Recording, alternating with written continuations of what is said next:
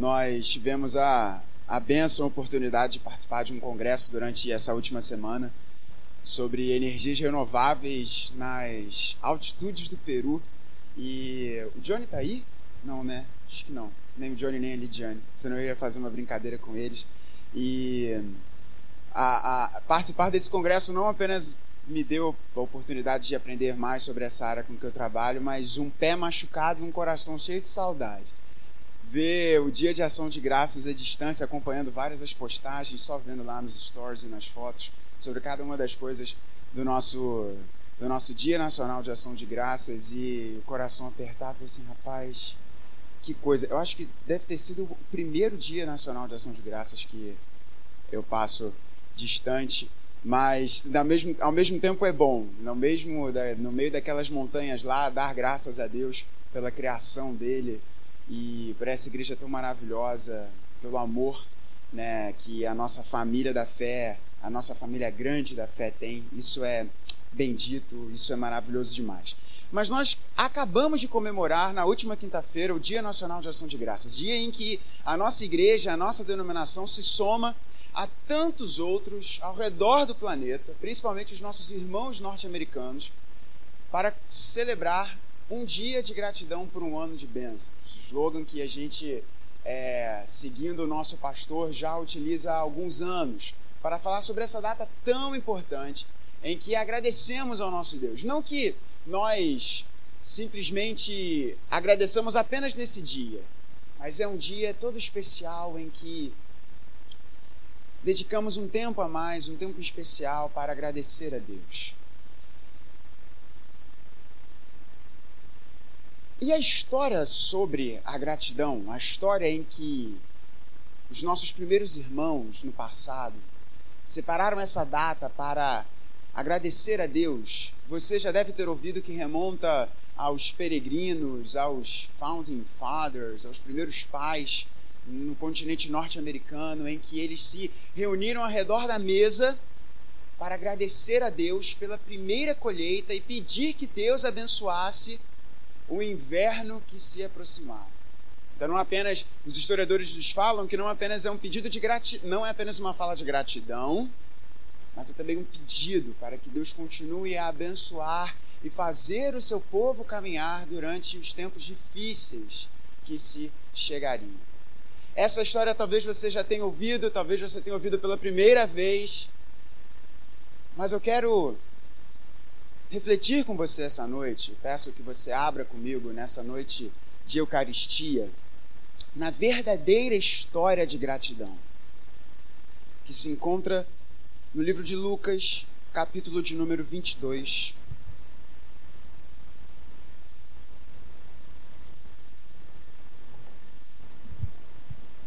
Evangelho de Lucas, capítulo de número 22, a partir do verso de número 19.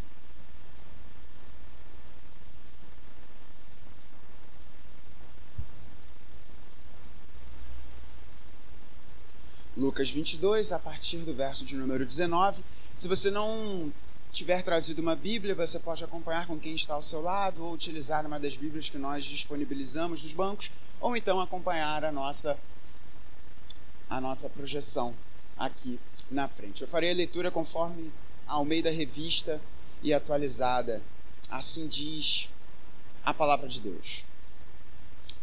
E tomando um pão, tendo dado graças, o partiu e lhes deu, dizendo: isto é o meu corpo, oferecido por vós. Fazei isto em memória de mim. Semelhantemente, depois de cear, tomou o cálice, dizendo: Este é o cálice da nova aliança no meu sangue, derramado em favor de vós. Todavia, a mão do traidor está comigo à mesa, porque o filho do homem, na verdade, vai segundo o que está determinado, mas ai daquele por intermédio de quem ele está sendo traído. Então começaram a indagar entre si quem seria dentre eles o que estava para fazer isto. Esta é a palavra de Deus. Feche seus olhos. Vamos mais uma vez nos dirigir ao nosso Senhor em oração. Pai bendito, nessa hora clamamos a Ti. Que fales ao nosso coração. que as palavras dos meus lábios e o meditar do coração da tua igreja sejam agradáveis na tua presença. Pois confessamos que tu és o nosso Salvador, tu és a nossa rocha, em Cristo Jesus. Amém. A verdadeira história de ação de graças. Dar graças é maravilhoso. Agradecer é maravilhoso.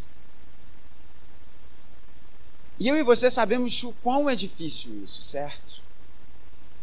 A gente presta atenção em tantas outras coisas.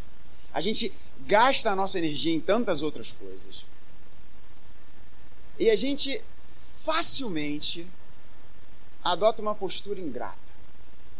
Facilmente a gente deixa de olhar para todas as coisas maravilhosas que Deus nos dá e que aqueles que são preciosos ao nosso coração, que estão ao nosso redor, nos proporcionam e facilmente a nossa atenção é dirigida para aquilo que não é do nosso gosto.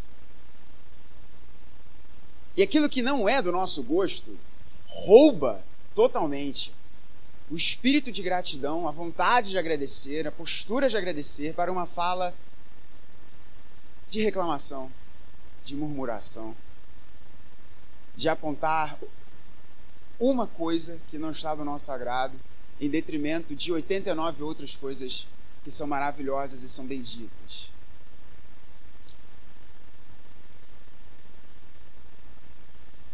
E o texto que nós lemos, texto que prepara o nosso coração para o momento da ceia do Senhor, prepara o nosso coração para a Eucaristia, nós vemos o nosso Senhor Jesus,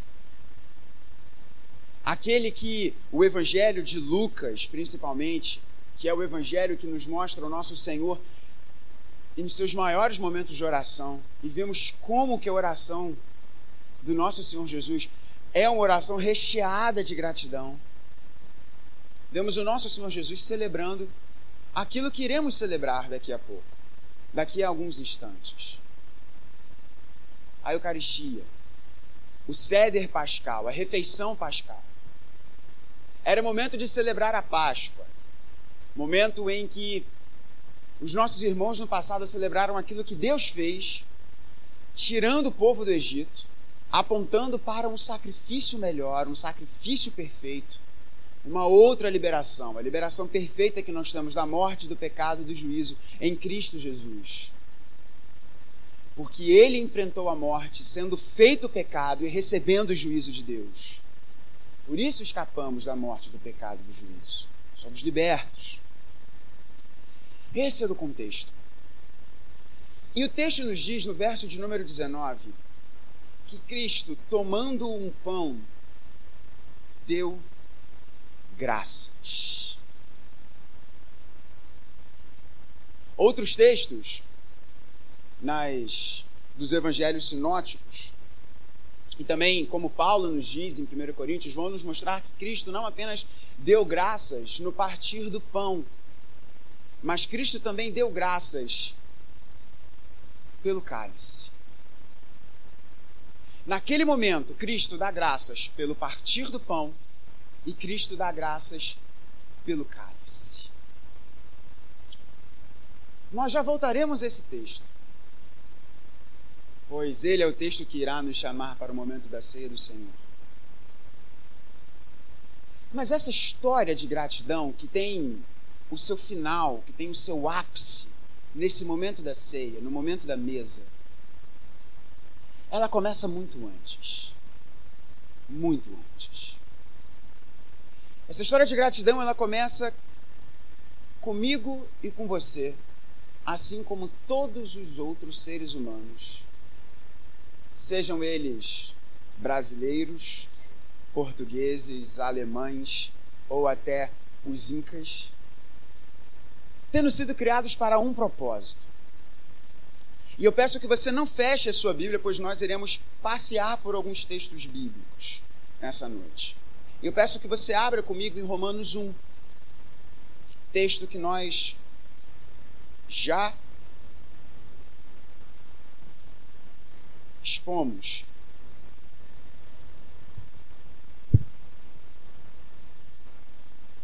E esta é a primeira parte dessa história de gratidão.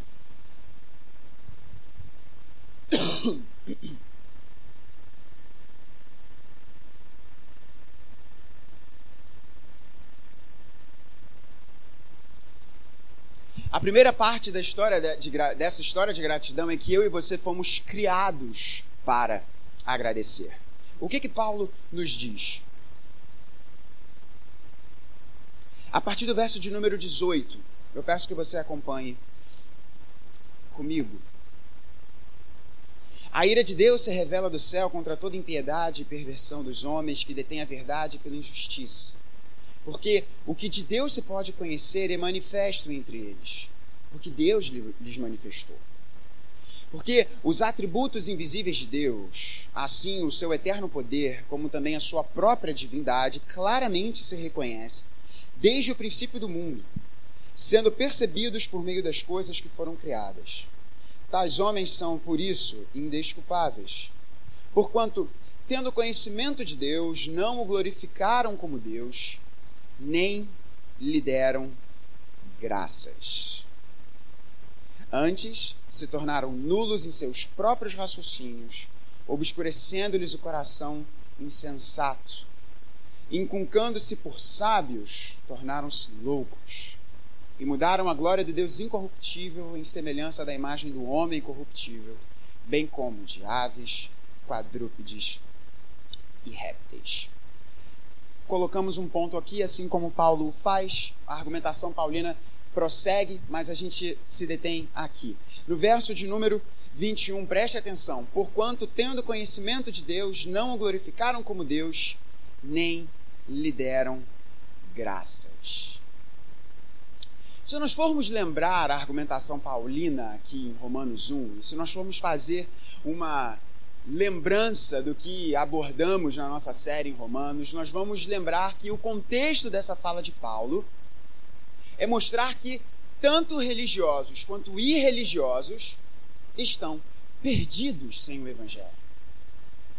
A argumentação de Paulo é mostrar que os judeus, através da sua fé na lei, como os não-judeus, os gentios, através da fé em si mesmos e na busca pelo autoconhecimento, pelo seu autodescobrimento, estavam perdidos. Porque ambos, tanto religiosos quanto irreligiosos, trocaram a glória do Deus invisível pela glória de coisas, de seres e é interessantíssimo quando nós temos a oportunidade de conhecer civilizações, culturas diferentes. Nos dias livres antes do, do congresso, a gente fez alguns passeios, algumas caminhadas e conversar com os guias locais foi muito interessante, pois é, há muito sincretismo ainda hoje. Não muito diferente da nossa realidade brasileira, né? em que há um sincretismo gigantesco em algumas regiões do nosso país, no nosso Rio de Janeiro também, entre o cristianismo e o animismo africano. E conversando com um guia sobre, vem cá, por conta da colonização espanhola, cristã, e a expressão religiosa que os povos andinos tinham anteriormente, notadamente a adoração à natureza, como que isso acontece hoje? Como que, que se dá hoje essa relação? E o guia pareceu retratar o Brasil. Olha, tem muitos peruanos que vão à igreja e que adoram a Jesus Cristo, mas se encontram com um xamã num outro dia da semana para fazer uma oferenda à Pachamama e assim ter prosperidade nos seus lares. Eu falei, ah, entendi. Só troca o nome. Só troca o nome. Os incas adoravam as montanhas, adoravam os rios, retratavam seus deuses por meio de animais. Os religiosos e os irreligiosos trocaram a glória do Deus invisível pela glória de coisas, de seres, glória dando glória à natureza, uma glória que a natureza não deveria ter, pois é criada. E Paulo não apenas diz isso, que a glória do Deus invisível é trocada pelos religiosos e pelos irreligiosos, Paulo está falando de todos nós.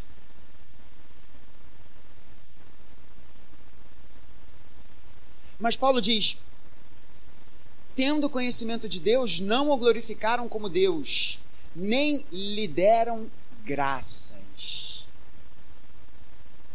Nós abordamos isso quando fomos, quando pregamos esse texto. Mas você já parou para pensar por que, que Paulo conecta o dar glória a Deus com o lhe dar graças? Será que isso não pareceu um pouco diferente para você? Numa leitura rápida, por que, que, por que, que Paulo está dizendo da glória de Deus e, e conectando com o lhe dar graças? O que, que gratidão tem a ver com a glória de Deus? Ora, é muito simples. Quando o nosso pastor diz que gratidão é o amor contemplando o passado, essa frase maravilhosa, que a gente fica até mais imponente só de dizer uma frase dessa. Quando falamos que gratidão é o amor olhando o que aconteceu. Quando Paulo diz que a glória de Deus é trocada pela glória de coisas sem glória. Quando Paulo diz que nós não damos glória a Deus, nem damos gratidão a Ele, Paulo está falando da mesma coisa. Pois dar glória a Deus é reconhecer Deus. Dar glória a Deus é reconhecer quem Ele é, o que Ele faz. Por isso, Paulo facilmente pode dizer que nós, todos os seres humanos, o nosso modo padrão não é dar glória a Deus e nem lhe dar graças. Eu e você fomos criados para dar graças. Eu e você fomos criados para olhar o que Deus fez, olhar o que Deus, quem Deus é. E diante disso, diante dessas gloriosas realidades, derramarmos amor. Fomos criados para esse propósito, fomos criados para isso. Fomos criados para darmos graças, para reconhecer quem Deus é, para reconhecer o que Ele fez por nós. A história de gratidão que tem o seu ápice com Cristo agradecendo pelo partir do pão e pelo cálice, que nós já veremos, ela tem o seu primeiro ato na nossa criação. E a nossa criação tem este propósito eu e você fomos criados para darmos glória a Deus. E damos glória a Deus quando reconhecemos quem Ele é e o que Ele fez por nós. Portanto, damos glória a Deus quando damos graças a Ele. John Piper vai nos dizer que Deus é mais glorificado à medida que eu e você somos mais satisfeitos nele. O que isso significa? O que isso quer dizer? Significa que quanto mais você se agrada de Deus, quanto mais você se agrada em Deus, quanto mais Deus é o seu maior tesouro, mais Deus recebe glória. Quanto mais feliz, mais satisfeito você está em Deus, por quem Ele é e pelo que Ele fez, mais Deus é glorificado. Porque damos graças a Ele. Mas o segundo ato dessa história de gratidão,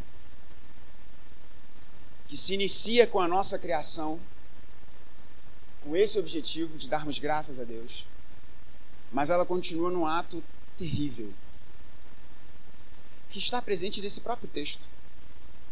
Paulo nos diz: Porquanto, tendo conhecimento de Deus, não o glorificaram, nem lhe deram graças.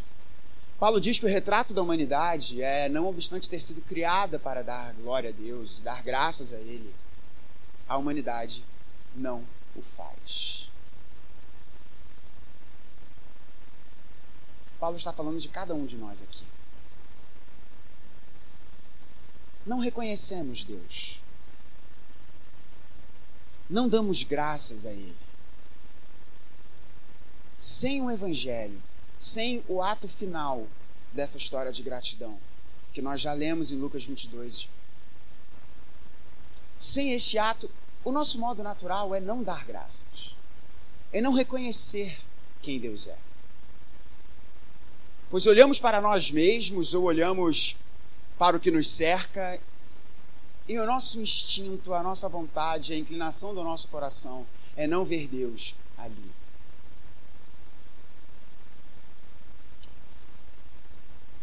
Por que fazemos isso? Por que não damos glória a Deus, nem graças a Ele? A resposta para esse questionamento se encontra em Gênesis. E eu peço que você vá comigo para lá.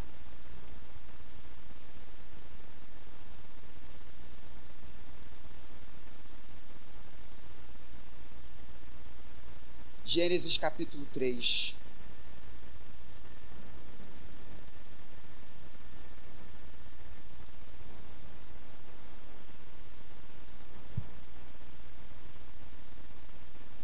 Gênesis 3, a partir do verso de número 1.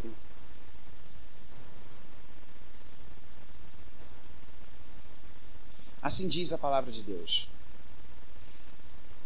Mas a serpente, mais sagaz que todos os animais selváticos que o Senhor Deus tinha feito, disse à mulher: É assim que Deus disse: Não comereis de toda a árvore do jardim?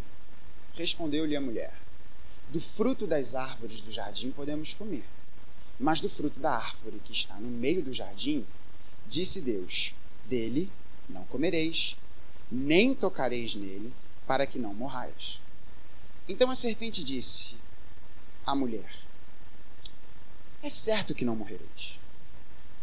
Porque Deus sabe que no dia em que dele comerdes, vos abrirão os olhos, e como Deus sereis conhecedores do bem e do mal. Vendo a mulher que a árvore era boa para se comer, agradável aos olhos, e árvore desejável para dar entendimento, tomou-lhe do fruto e comeu, e deu também ao marido, e ele comeu. Abriram-se então os olhos de ambos, e percebendo que estavam nus, coseram folhas de figueira e fizeram cintas para si. A forma como Moisés relata este fato, que se deu em algum momento do espaço-tempo, que não sabemos qual nem quando, apenas temos indícios de onde, mas que de fato ocorreu, é muito interessante. Pois se nós formos ler e ver como que Moisés, o narrador, irá estruturar todo o Gênesis de 1 até esta precisa passagem, você irá ver que Moisés sempre se refere a Deus com uma outra palavrinha antes. Moisés sempre irá se referir a Deus como Senhor Deus, com exceção da primeira parte, o prólogo, no princípio criou Deus os céus e a terra, mas logo a partir dessa parte sempre aparece Senhor Deus, Senhor Deus, Senhor Deus, Senhor Deus, Senhor Deus. Até que de forma muito interessante, Deus é referido de uma outra forma. Perceba, no verso de número 3: Mas a serpente, mais sagaz que todos os animais selváticos que o Senhor Deus tinha feito, disse à mulher: É assim que Deus disse. E aí vem a pergunta: qual é o objetivo de Moisés? O objetivo de Moisés aqui é mostrar que o leitor, você que está lendo o texto, apenas é apresentado a Deus como o Senhor Deus, o Senhor Deus, o Senhor Deus, o Senhor Deus. E aí vem a serpente. E se refere a Deus não como o Senhor Deus, não reconhece o senhorio de Deus, mas diz: não é assim que Deus disse. É para causar uma uma interrogação, é para causar uma surpresa no leitor. Mas espera aí, por que, que a serpente está aqui não dizendo que Deus é Senhor Deus? E o interessante é que a mulher logo repete a mesma forma da serpente se referir a Deus.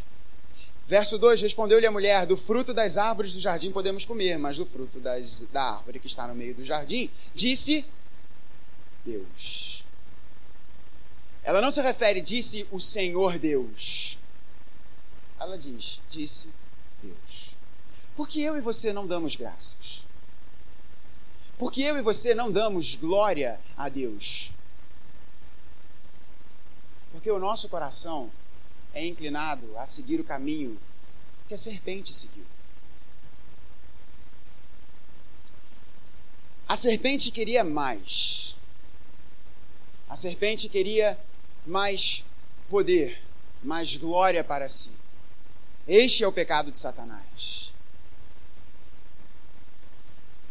Nós não temos muitos indícios, nós não temos de uma forma muito clara nas Escrituras o que levou Lúcifer a cair e a ser chamado a partir de então como Satanás, ou como o acusador, ou como o adversário.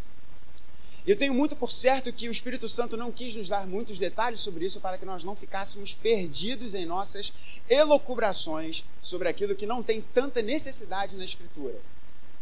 Se o que tem necessidade a gente já fica perdido às vezes em tantas discussões, o que dirá aquilo que não tem tanta necessidade?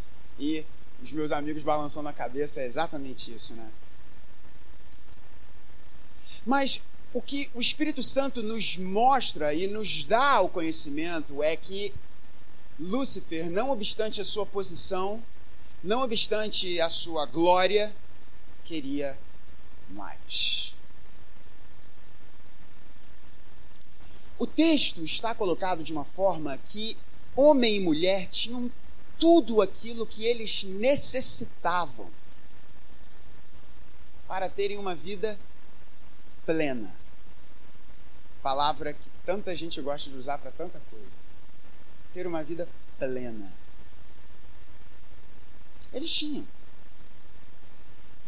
Mas a desobediência dos nossos primeiros pais, desobediência é essa que eu e você reproduzimos, é o desejo de sermos mais. Não há nenhum problema em você desejar ser mais. Desde que o ser mais tenha como único objetivo dar mais glória a Deus. O problema é que eu e você não damos graças a Deus porque andamos, trabalhamos, respiramos e vivemos sempre com a tentação da serpente de fazermos tudo isso para que eu e você sejamos mais. Não para que Deus tenha mais glória, mas para que eu e você sejamos cada vez mais reconhecidos, mais elogiados, mais seguidos e mais gloriosos aos nossos próprios olhos. Por que não damos graças a Deus? Porque queremos seguir o caminho da serpente. E a opção que os nossos primeiros pais fizeram é a opção que eu e você, por natureza e escolha, fizemos. E somos tentados a fazê-la todos os dias. Todos os dias. De não nos referirmos a Deus como Senhor Deus mas como simplesmente Deus. Quando nos referimos a Deus como Senhor Deus, dizemos que Ele é o nosso proprietário, que Ele é o nosso mestre, que a nossa vida é dele. Portanto, tudo o que acontecer na nossa vida, podemos dar graças a Ele, ainda que não entendamos qual o motivo destas coisas acontecer. Então vamos para a parte 3 dessa, dessa história. O ápice dessa história. E convido você a voltar ao texto. de Lucas 22.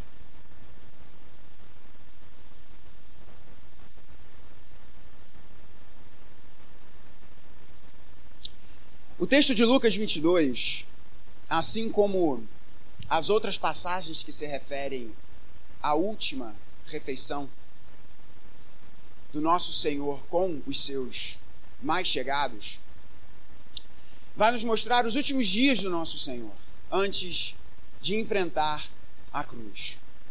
E é interessantíssimo, pois os evangelhos, eles são estruturados de uma forma, e o, o evangelho de João é o maior exemplo disso em que nós temos um nível de detalhamento e de tensão relacionados a esses últimos dias muito maior do que o restante dos evangelhos. É como que se os evangelistas preparassem o nosso coração para a grandiosidade destes últimos acontecimentos, da chamada também Semana da Paixão. Então temos diante da mesa o Senhor Jesus e os seus mais chegados. E o texto nos diz que Cristo toma um pão e dá graças.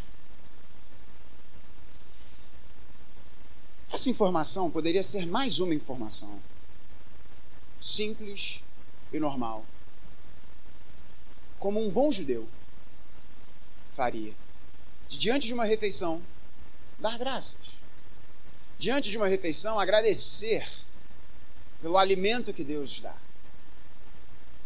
Mas se nós prestarmos e nos atentarmos para o que Cristo Jesus nos diz logo após e o que Lucas aqui nos relata, tudo isso assume um novo colorido. Pois o texto nos diz que o Senhor Jesus, tomando um pão, tendo dado graças, partiu este pão deu aos seus e disse: Isto é o meu corpo, oferecido por vós.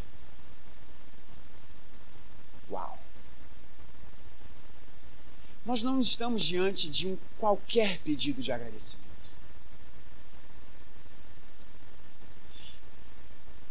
Nós estamos diante do maior agradecimento. Pois Cristo Jesus, diante da realidade do seu corpo partido, ele dá graças, ele agradece por ter o seu corpo partido. Preste atenção nisso, isso não é um pedido normal de agradecimento. Pois Cristo Jesus diz, tomando pão, dá graças, dá aos seus e diz: comam, pois este é o meu corpo oferecido por vós. E de igual forma, Lucas não nos diz aqui, Lucas não entra neste detalhe, mas os outros evangelistas assim o fazem. Cristo Jesus repete a fala de gratidão pelo cálice. E o que é o cálice, senão o seu sangue?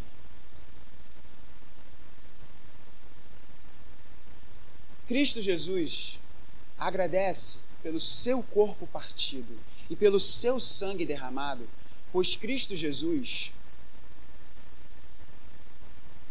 sabe quem Deus é.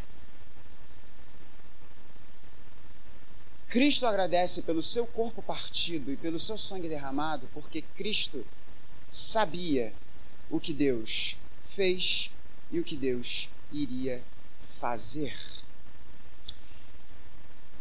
Este é um ponto extremamente interessante e eu preciso não me focar tanto nesta parte, pois senão esta mensagem já passou um pouquinho da hora, senão a gente pode acabar se perdendo. Mas você já parou para prestar atenção por que, que Cristo cita o Salmo de número 22 na cruz? Por quê? Por que Cristo cita o Salmo de número 22 na cruz? Como começa o Salmo de número 22? Deus meu, Deus meu, por que me desamparaste? Por que Cristo cita o Salmo de número 22? Existem duas explicações igualmente importantes e que se somam para entendermos por que Cristo cita o Salmo de número 22.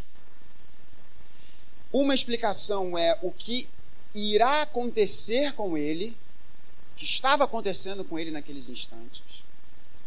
E uma outra explicação é o contexto literário do Salmo de número 22. Pastor Gabriel, como assim um contexto literário do Salmo de número 22? Aguenta aí. O Salmo de número 22 é um lamento. É um lamento em que Davi, no momento de angústia, prefigurando a angústia que o verdadeiro filho de Davi, ou na verdade, o verdadeiro filho de Deus, pois Davi é o primeiro a ser chamado de filho de Deus, o rei Davi, prefigurando a agonia que o verdadeiro rei iria experimentar, que é Cristo Jesus. E que agonia é essa? A agonia daquilo que Paulo nos diz em 2 Coríntios, que Cristo, não tendo conhecido o pecado, foi feito pecado. Por mim e por você. E Deus não tolera o pecado. Portanto, embora haja importante discussão sobre o assunto, o filho foi totalmente desamparado pelo pai na cruz, naquele momento. E de fato, Cristo pôde citar Davi naquele momento em que ele, não obstante ser puro, perfeito, foi feito pecado o pai desampara o filho. O pai abandona o filho. Para que eu e você jamais fôssemos desamparados e abandonados por ele. Mas porque era necessário que isso acontecesse. Para que Cristo experimentasse o inferno em nosso lugar. Naquele momento, ali na cruz, antes de Cristo dizer está consumado, quando o dia se fez noite, quando Cristo diz: Deus meu, Deus meu, Deus meu, por que me desamparaste? A primeira explicação é porque Cristo experimentou isso, mas há uma segunda explicação, que é o contexto literário do Salmo de número 22. E qual é o contexto literário do Salmo de número 22? O Salmo de número 22 se inicia com um lamento, mas termina com uma palavra de gratidão. E qual é o salmo que vem logo após o Salmo de número 22? O Salmo 23. E como começa o Salmo de número 23? O Senhor é o meu pastor. Nada me faltará. Cristo sabia que podia ir à cruz, enfrentar o abandono momentâneo do Pai. Mas Cristo sabia que seria ressurreto pelo Espírito Santo de Deus.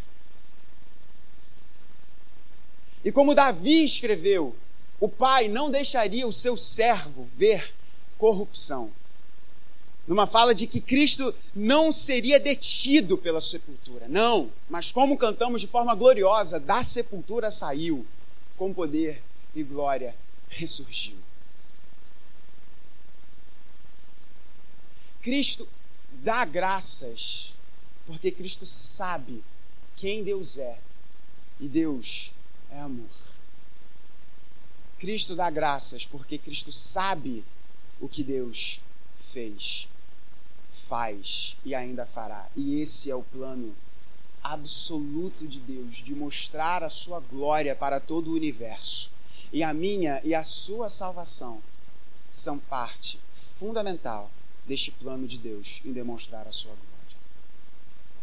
Eu convido os presbíteros da casa de Deus a estarem aqui à frente para nós celebrarmos a ceia do Senhor. E convido você a participar da ceia do Senhor com uma profunda postura de gratidão no seu coração. Tal como o Senhor Jesus, ao partir o pão e ao dar o cálice, agradeceu. Não obstante ser ele quem iria sofrer o partir do seu corpo, na figura do pão, e o derramar do seu sangue na figura do cálice. Eu e você não tivemos o nosso corpo partido, nem o nosso sangue derramado, mas o nosso Senhor Jesus, sim. E o partir do corpo de Cristo e o derramar do seu sangue tem poder para perdoar a nossa ingratidão. Tem poder para perdoar todas as vezes em que nós preferimos dar glórias ao nosso próprio nome, ao invés de darmos glória a Deus. Pode ser que você já tenha se encontrado com essa história de gratidão em algum momento da sua vida. Volte a ela. Pode ser que você esteja sendo apresentado pela primeira vez a essa história de gratidão. Foque os seus olhos nela. E que todos nós, ao participarmos dessa gloriosa mesa, possamos também dar graças a Deus por quem Ele é e o que Ele fez por nós. Que Deus nos abençoe. Participemos.